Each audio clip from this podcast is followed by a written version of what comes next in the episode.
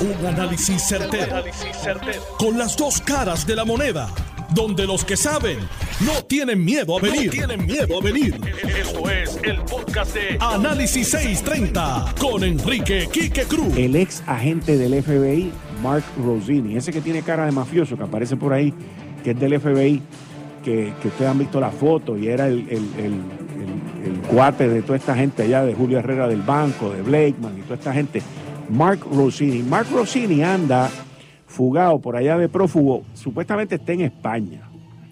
Pero esta es una pieza bien importante. Y yo no dudo, yo no dudo, anótate esta, Jerry, hoy 8 de agosto a las 5 y 2, yo no dudo que Fiscalía Federal, para cerrar el caso, negocie un acuerdo con Mark Rossini, porque es otro de los que estaba allá adentro. Es más, no dudo que uno de los acusados o de los que están cooperando haya hablado con él y haya ido allá de camino a Ucrania a ayudarle a convencerlo. No dudo que se hayan hecho las gestiones o de que se esté llevando una negociación para que Mark Rossini entre como testigo del pueblo. Anótenlo, usted no lo oye más en ningún sitio. Y hoy entra Mark Rossini allí, feliz de la vida. Y con nosotros, como siempre, el amigo, compañero aquí en Análisis 630, el ex Special Agent in Charge del FBI, Carlos Case. Buenas tardes, Carlos. Bienvenido a Análisis 630. Buenas tardes, Kike, y buenas tardes a los que escucho Bueno, Carlos, ¿cuán importante podría ser para Fiscalía Federal Mark Rossini, que llegó de España? Aterrizó aquí, pasó aduana, pasó inmigración, todas las bombillas se deben haber prendido cuando el individuo pasó, pero nadie lo paró, no pasó nada porque el tipo llegó allí a Fiscalía Federal hoy con su abogado. ¿Cuán importante es este testigo y a quién perjudica más? Y que este testigo es bien, bien clave. Si, si tú lees el pliego acusatorio, Marco es una figura principal en el caso de conspiración para cometer fraude y en el caso de, cargo de conspiración para cometer fraude y el cargo de soborno, porque en esencia él era el consultor quien el señor Herrera había contratado para en efecto hacerle el acercamiento a Wanda Vázquez para que retirara al comisionado Sid Joyner e instalar a un comisionado que fuese del agrado o de la selección del señor Herrera para que eh, diera por terminada la auditoría o la investigación que si se estaba llevando a cabo al, al banco señor Herrera, que era específicamente una investigación de las transacciones de, de personas del señor Herrera que aparentemente se entendía de que eran eh, o tenían indicación de que eran transacciones ilegales. En ese sentido, el señor Rossini, el acusatorio, está prácticamente en todos los, los overacts, ¿verdad? que son los, actos que se consideran que son, eh, que llevan a cabo las acciones que llevan a cabo las personas para llevar a cabo la conspiración. Carlos, este individuo es un agente, ex agente federal, conoce el sistema, conoce los procesos, al haber sido convicto ya federalmente, pues él debe de tener claro, al igual que su abogado, lo, lo, lo más que le conviene a él, lo más que le conviene a él como cooperador y, y facilitador en todo este proceso. Él a la misma vez validaría mucho del testimonio de John Blakeman eh, Quique, yo entiendo que sí, y en efecto eso es así. Sí, el indictment es claro y prácticamente donde está Herrera está Rossini, ¿verdad? Prácticamente los dos juntos eh, llevando a cabo la, conspiración. Por más allá, el señor Rossini estaba envuelto en hacer llamadas a Washington DC, a sus contactos allá, en un momento dado, para identificar hasta una persona que puede, pudiese ser el director de campaña para Wanda Vázquez de ella prevalecer en la primaria. O sea que ellos se estaban preparando para, para en efecto no solamente remover al señor Joyner como comisionado de sí, sino instalar a un comisionado de su predilección y ¿verdad? Eh, llevar a cabo unas acciones para lograr la elección de Wanda Vázquez como gobernadora para entonces ellos continuar con sus con sus acciones delictivas aquí en Puerto Rico. Mark Rossini le pidió a la juez federal, al magistrado federal Camil Vélez Ribé, que le dejara permanecer viviendo en España por tratamiento del cáncer que él padece, porque no tiene seguro médico y allí lo está recibiendo. Le dijeron que no, porque no podía ser supervisado. Inclusive la nota dice que tuvieron que consultar con oficiales de probatoria si se podía. Dijeron que no se podía, pero sí le van a permitir viajar a España a recibir el tratamiento coordinado con su oficial de probatoria.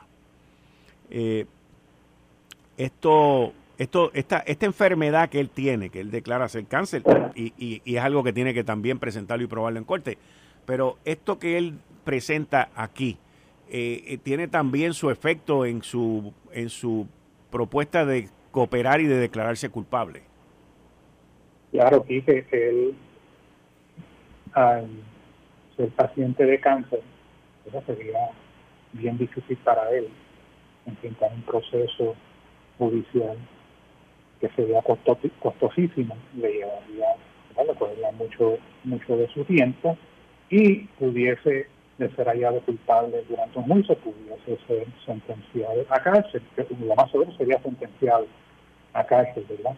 Y para evitar eso, yo entiendo que él tiene, ya, estaría pensando operar para aminorar el impacto de su exposición a una sentencia de cárcel cooperando con el FBI, cooperando con la Fiscalía Federal, porque ciertamente tiene mucho que ofrecer en términos de corroboración de la evidencia que ya Fiscalía y el FBI tienen en su poder.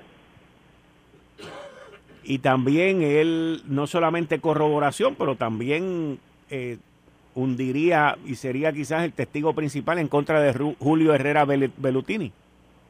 Por supuesto, porque el Julio Herrera Bellutini lo contrata a él precisamente para llevar a cabo el objetivo de la conspiración, ¿verdad? Que era este mover al señor Joyner, poner al comisionado de su predilección y entonces, a cambio de eso, ofrecerle apoyo a la gobernadora Wanda Vázquez en su proceso de primaria y de preparación en la primaria, entonces en su proceso de, las elecciones eh, generales. Cambiando el tema, eh, Carlos Case, ayer se llevó a cabo el allanamiento en casa de Trump, en la casa de Trump en Mar-a-Lago.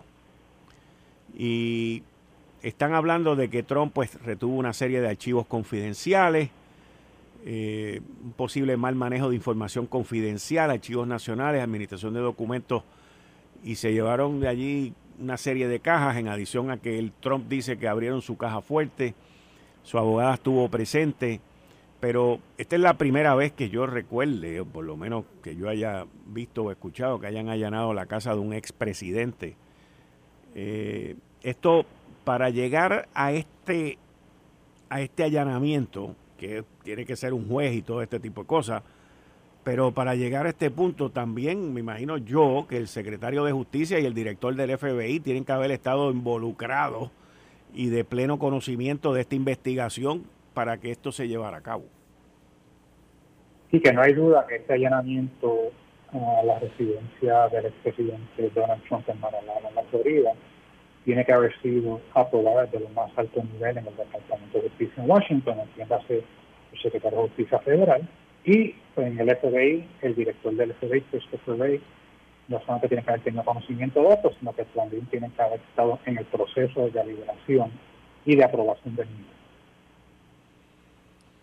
Carlos Case, muchas gracias.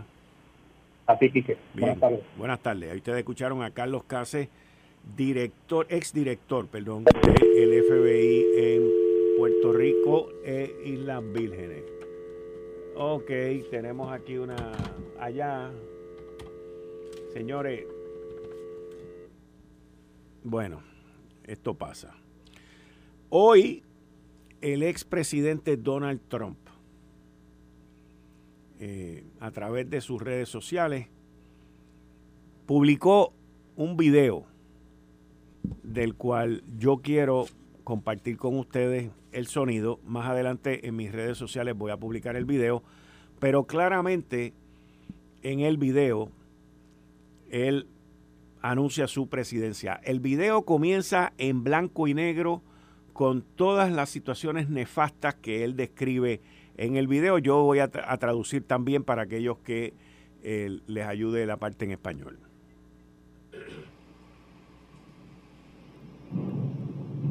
Video comienza. Somos una nación en baja. Somos una nación que está fallando. Todo esto es en blanco y negro, con lluvia, tenebroso. Más adelante yo publico el video en mis redes. Somos la nación que tiene la inflación más alta en 40 años, donde el mercado de valores ha tenido el peor momento en los últimos años, en cinco años. Somos, somos una nación que tenemos somos una nación que tenemos el, costo más alto de electricidad, ya, ya no somos dependientes de nuestro petróleo, que lo tuvimos hace más de dos años.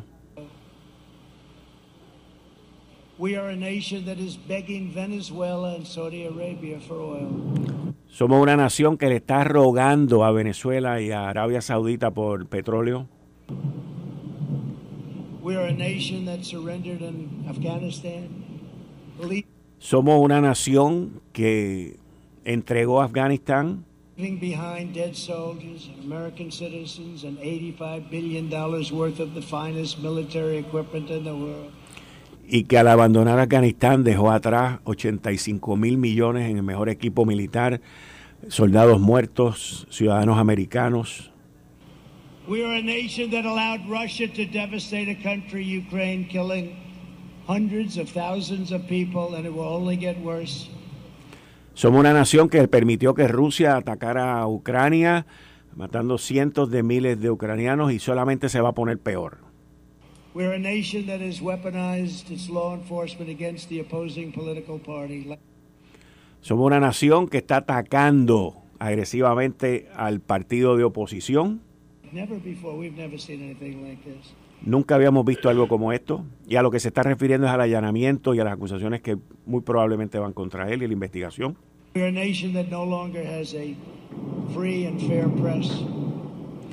Somos una nación que ya no tiene una prensa libre y justa.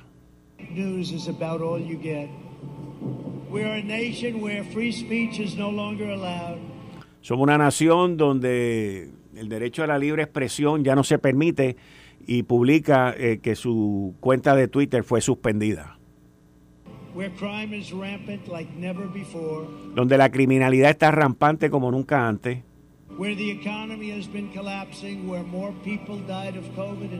Donde la economía ha colapsado y más gente ha estado muriendo por, por el COVID. Que ha muerto más gente en 2021 que en el 2020. We are a nation that is allowing Iran to build a massive nuclear weapon and China to use the trillions and trillions of dollars it's taken from the United States to build a military to rival our own. Somos una nación que ha permitido, que Irán utilice su dinero para construir armas nucleares y que China utilice trillones de dólares de dólares americanos para construir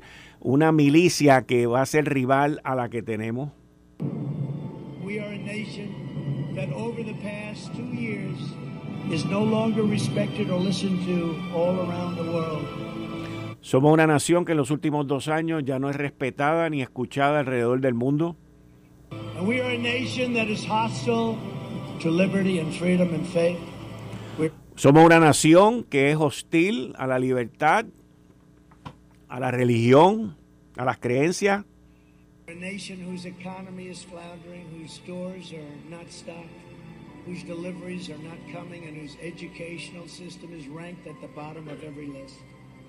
Donde la educación está al fondo, donde la economía está decaída y donde los productos no llegan.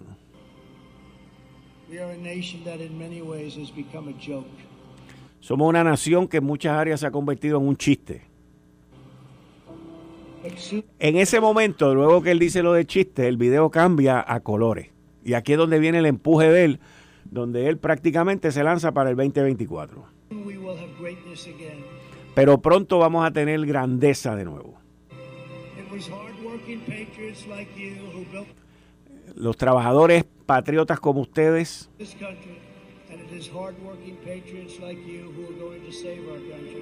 son los que levantaron esta nación y son ustedes los patriotas trabajadores que van a levantar esta nación.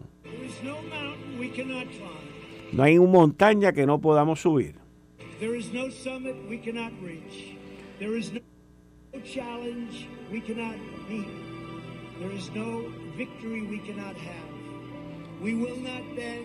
Y de ahí en adelante el video en colores se convierte en, en todo lo que él está prometiendo de volver a traer a la nación norteamericana a lo que él entiende que era la gloria y la grandeza de cuando él fue presidente. Claramente, la presidencia de Biden y el Departamento de Justicia con este allanamiento le dieron las herramientas que él estaba buscando para victimizarse y para irse presentando de ahora en adelante como un próximo candidato. Así que básicamente, desde mi punto de vista, lo voy a discutir con el licenciado John Moss también, pero aquí lo que comienza ahora es una carrera entre un gato y un ratón. A ver quién atrapa a quién.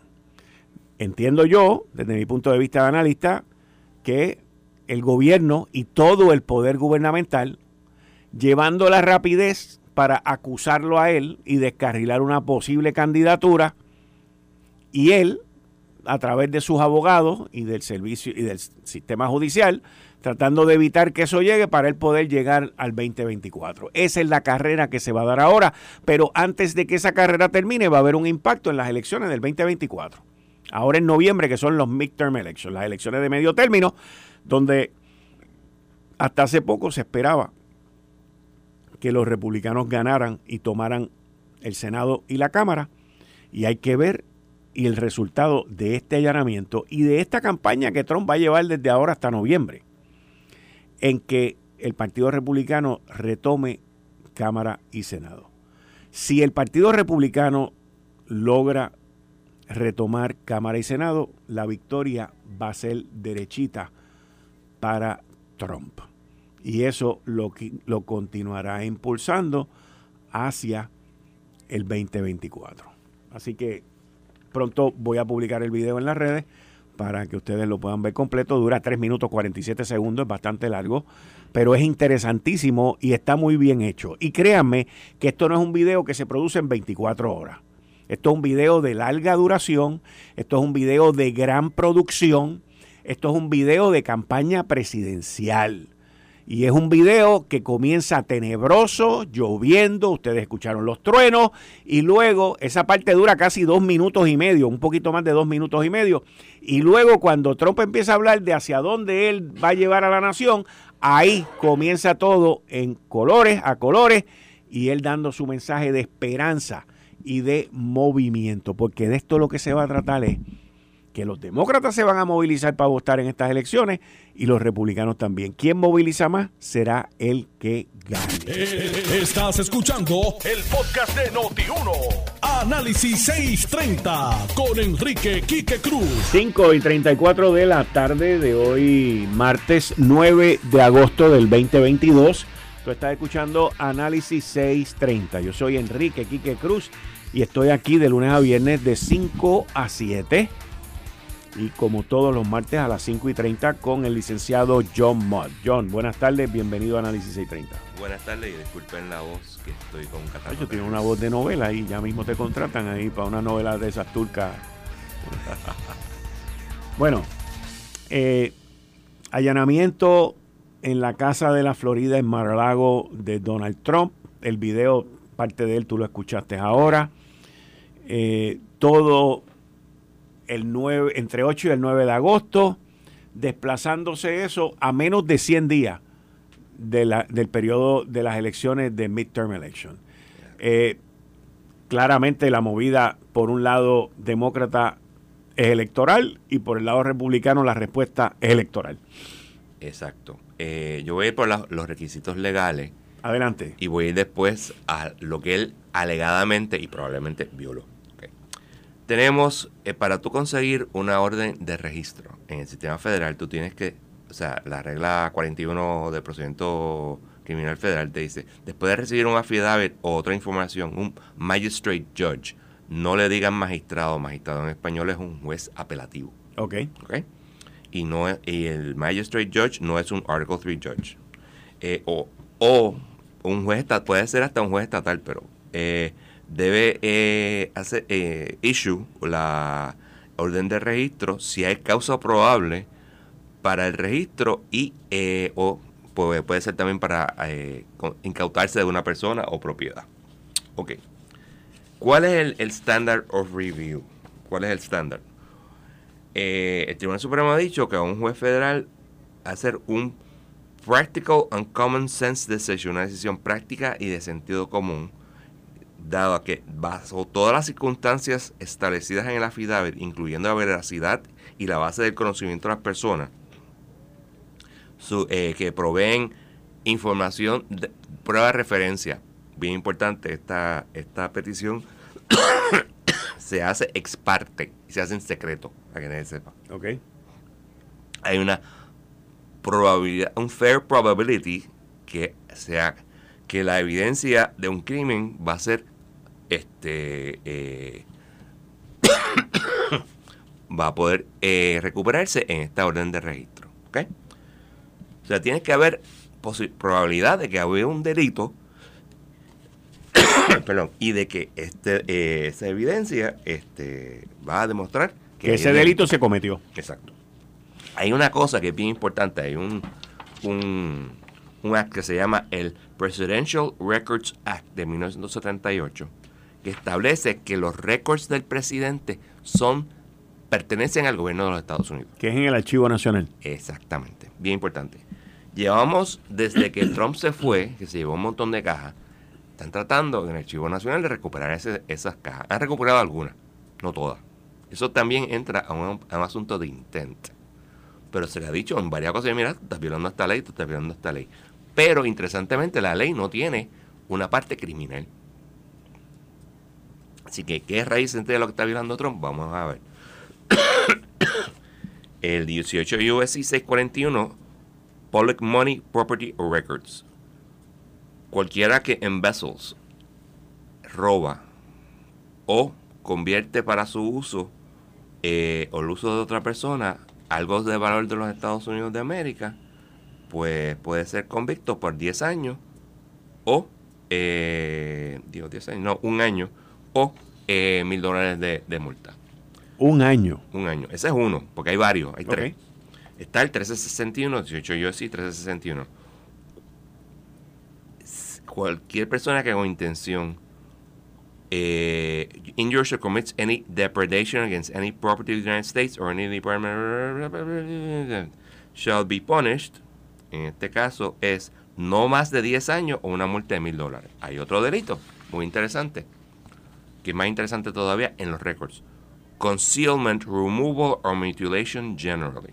Cualquier persona que con intención ilegalmente esconda, remueva, mutile, destruya o intente hacer eso, este, o a cualquier persona que, va, que bajo su custodia tuviera récords, en este caso Trump, etcétera, podría este, ser puesto en prisión por tres años. De estos delitos que yo he mencionado, que son los que posiblemente se pueda eh, eh, incautar o, sea, o, acusar, el 2071 es el que más sentido tiene. Porque él tenía la custodia de esos récords, se los llevó a su casa, okay. los ocultó, entre comillas, etcétera Se estuvo diciendo, devuélvemelo. Ajá. Y no hizo nada. Estamos hablando lo, de, los, de, un año y pico. Los fiscales y los investigadores insistían uh -huh. en que él, sea, que, que sus representantes no les habían entregado todo. Eso es cierto. Y eh, la evidencia está ahí. La evidencia está que no lo entregaron todo. Exacto. Los récords están ahí. Se los llevaron.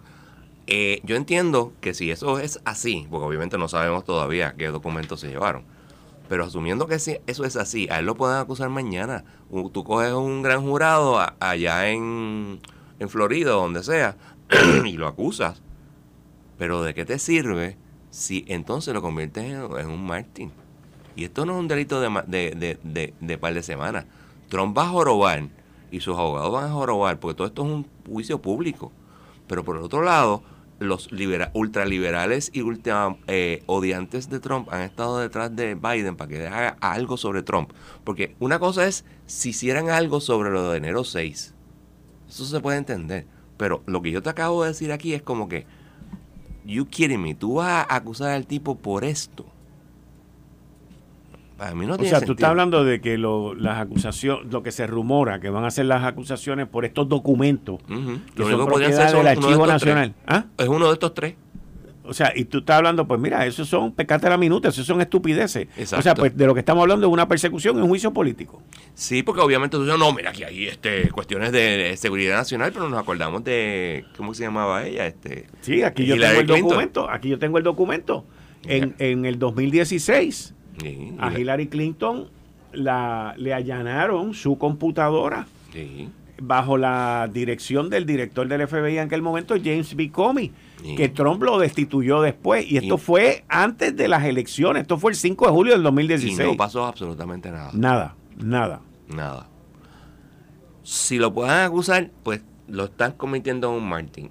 Y, y, y, cuando allanaron las computadoras de Hillary Clinton, por haber, cuando ella era secretaria de Estado, o sea, que supuestamente ellos dijeron que cuando ella era secretaria de Estado, ellas tenían en su correo electrónico personal documentos, así como tú dices, De, seguridad nacional, y que ella utilizó su eh, correo electrónico personal para cosas oficiales que contra, qué bueno, acabo de ver a Ronnie Jarabo, qué bueno que regresó, eh, eh, de, de, que podía poner en riesgo la, la seguridad de la nación. Todo eso es cierto, pero pues... Y no pasó nada. No pasó absolutamente nada. Aquí lo va, es muy probable que lo acusen. Yo no estoy, vuelvo y repito, yo entiendo que él cometió el delito. Pero por esta vaina tú vas a acusar a una persona. Es como que, ajá. Es otra cosa. Si tú cambias el Congreso mañana, que obviamente no es mañana, es en, en, noviembre, eso no cambia el poder del Ejecutivo de acusar. Porque eso es prosecutorial discretion. Y a nadie puede meterse en esa. Ni el Congreso ni nadie. Así que eso es posible, pero entonces se nota que es un asunto político. pero y entonces te pregunto, digo, esto es uno especulando también y, hablando al respecto, pero ¿por qué entonces no se fueron por lo más fuerte? ¿O será que lo van a dejar para el 2024? Que es las idioteces que el individuo hizo en enero 6. O sea, porque eso yo entiendo que sí tiene peso. El problema es que tú necesitas quien venga y diga y aquí eh, le recuerdo a todo el mundo lo pasó con Aníbal, un testigo que diga Donald Trump estaba eh, eh, buscando que estas personas y lo estaba promoviendo para que hicieran lo que hicieron. Eso no lo hay. No lo hay. No lo hay. No lo hay. Yo no lo he visto todavía. Y lo están buscando. Exacto. Pues eso es la, la sedición, tú tienes que tener una... Es como una conspiración. La sedición. que es lo que estaríamos hablando. Y aquí no. Es contra el Estado, o sea, contra la nación. Contra la nación. Y es, como, es como traición. Exacto. Lo, de hecho, eso fue lo que acusaron a, Ojeda, era este el, machetero. A Filiberto Ojeda. Eh, no a, a Filiberto Ojeda, al que liberaron el otro día, que era el protegido de Yurín. López. López. Él, él fue acusado de sedición por los actos terroristas que cometió en Nueva York y otros actos también. Y después fue acusado de otras cosas cuando estaba en la, en, la prisión, pero esos otros 20 pesos. En otro tema que yo quería discutir contigo, pero hay poca información al respecto, es sobre un bufete de abogados con base fuera de Puerto Rico, en Nueva York, en conjunto con un abogado local. Así, Frankie Colón Jr. Exacto. Buen abogado. Buena persona, conozco al papá y a él también. Ok. Eh, presentaron una demanda en contra de cuatro aseguradoras. Correcto. Está estado tratando de encontrarla y no la encuentro. Porque es que el, el, Sumac, una porquería. De encontrar cosas por los nombres de las dos este, personas es bien difícil. Si alguien por ahí la tiene, hágamela a llegar. Eh, eso tiene un problema, eh, Quique. Eh, como la cantidad de 100 millones de dólares, está el Fairness in Class Actions Act federal, que permite que se remueva el caso a la Corte Federal. Déjame explicarte. Normalmente, o sea, que esto se presenta en la estatal y permite moverlo a la federal. Ok, déjame explicarte. Se radica en la estatal porque hay una ley que se llama la Ley de Demanda de Clase de Consumidores, Ajá. que hace más fácil el certificar una clase En la estatal en la estatal. que en la federal. Y en la federal es bien difícil. Lo sé, pero por eso es que te... Entonces, ¿cómo, cómo yo puedo, o sea, cómo yo puedo eh, comenzar algo donde se me hace fácil establecerlo y luego moverlo a una corte donde es más Eh, difícil? Lo mueve el demandado. No, no, yo esa parte la entiendo, pero es que no me hace sentido desde mi punto de vista no legal, no soy abogado, no me hace sentido que el, la Corte Federal acceda un movimiento de un caso donde no cumple con los requisitos que ese caso tendría en mi corte. ¿Entiendes lo que te quiero decir? Ah, no, lo que pasa es que estás hablando de dos cosas diferentes. Una cosa es la causa de acción. Ajá. La causa de acción puede ser totalmente válida. Pero básicamente, no, yo no estoy hablando de la causa de acción, de lo que estoy hablando es de la La certificación. certificación es un pro- es un asunto procesal que obviamente hace mucho, en la Corte Federal es mucho más difícil, pero precisamente por eso es que se hace el, el, el removal. En un tiempo, cuando pasó salió el caso de, de Daubert en el 93, se empezaron a remover casos en Puerto Rico. Los demandados nunca te removían casos a la Corte Federal porque estaba el jurado. Pero entonces cuando Daubert viene, que, es la cuestión de los peritajes, en Puerto Rico la parte de peritaje eh, era y todavía es mucho más suave que en la Corte Federal, pues se empezaron a remover casos precisamente para poder sacar de carrera al perito. Y ese tipo de cosas se hace cada rato, eso es un, cuestiones de estrategias, etcétera. Y hay veces que se hace, a veces que no se hace. En este caso, estoy seguro que lo van a hacer porque tiene más sentido. O sea, eh, eh, bien, es mucho más fácil certificar casos en la Corte Estatal de Consumidores que en la Corte Federal. Por el otro lado, le recuerdo a todo el mundo que el caso Leading, el caso de Matías, que es contra la, la industria lechera o, o una de las de la leche- lecherías, que se decidió Oril. en 2007 o algo así, todavía no se ha decidido. Todavía está litigándose. Hmm. Y eso de certificarlo no quiere decir mucho tampoco. Ok. Bueno, vamos a ver, una de las aseguradoras contestó eh, y reaccionó Universal Insurance eh, y dijo que y dijo al ajustar un caso se aplica a favor del cliente el descuento de piezas originales cuyo por ciento es generalmente menor al que obtienen los talleres de reparación. En el proceso de ajuste se analiza el uso la exposición el desgaste tiempo de vehículo y se aprecia la depreciación y se aplica la depreciación a piezas originales debido a que corresponde analizar el costo real de la pieza a la fecha del accidente. Tú dices que contestó eh, no en el tribunal, sino... Sí, nos reaccionó públicamente Exacto. Universal Insurance. Sí, Eh, ellos dicen que revisaron el caso de la codemandante Petra González Martínez y el mismo trata de una colisión parcial en la que se pagó por la instalación de piezas nuevas y se aplicó un por ciento de descuento en las piezas, pero no depreciación. Hemos referido estos asuntos a nuestros legales, a nuestras son frívolas y divorciadas de la realidad. Yo te voy a decir algo. Cuando yo vi esta demanda, eh, lo encontré curioso porque yo tengo un vehículo que tiene seis años y el de mi esposa, el vehículo de mi esposa vale como dos veces al mío en valor, es más nuevo también. Eh, y, y el seguro de ella es como 400 pesos menos que el mío. Y a mí me mandaron una notificación, sí, yo sé, yo sé, yo sé. Y a mí me mandaron una notificación que me decía, en caso de una reclamación, que a mí, eso me estuvo bien curioso, nunca la había visto antes. En caso de una reclamación, va a haber una depreciación por las piezas, eso mismo que están diciendo esta gente. Me mandaron a mí una notificación. Yo, yo no y yo decía, ¿hasta dónde vamos a llegar nosotros. Eh, de seguir siendo abatidos? Porque nos clavan con los planes médicos, nos clavan con los servicios médicos, nos clavan con los seguros de las casas, con lo, con, con lo escandaloso que lo que se hizo aquí con el huracán María, Sí.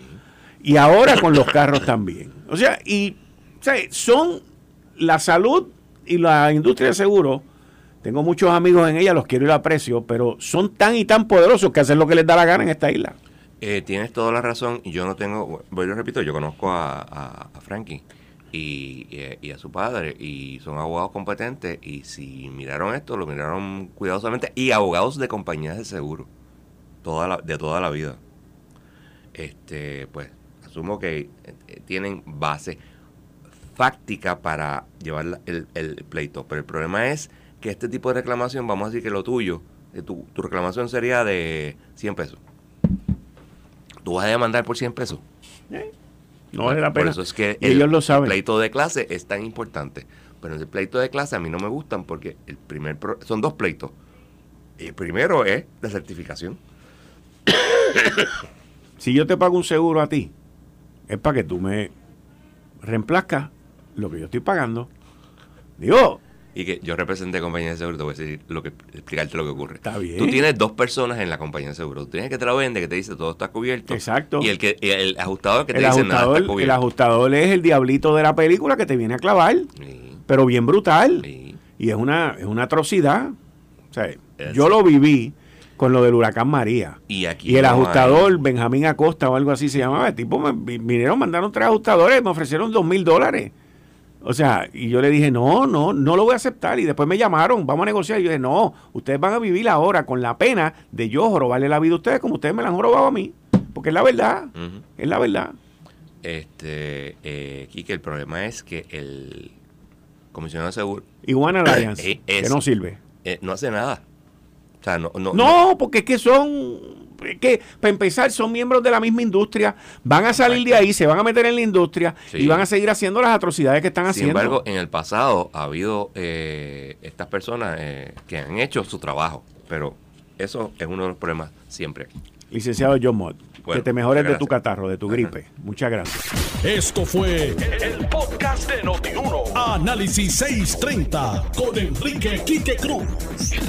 Dale play a tu podcast favorito a través de Apple Podcasts, Spotify, Google Podcasts, Stitcher y notiuno.com.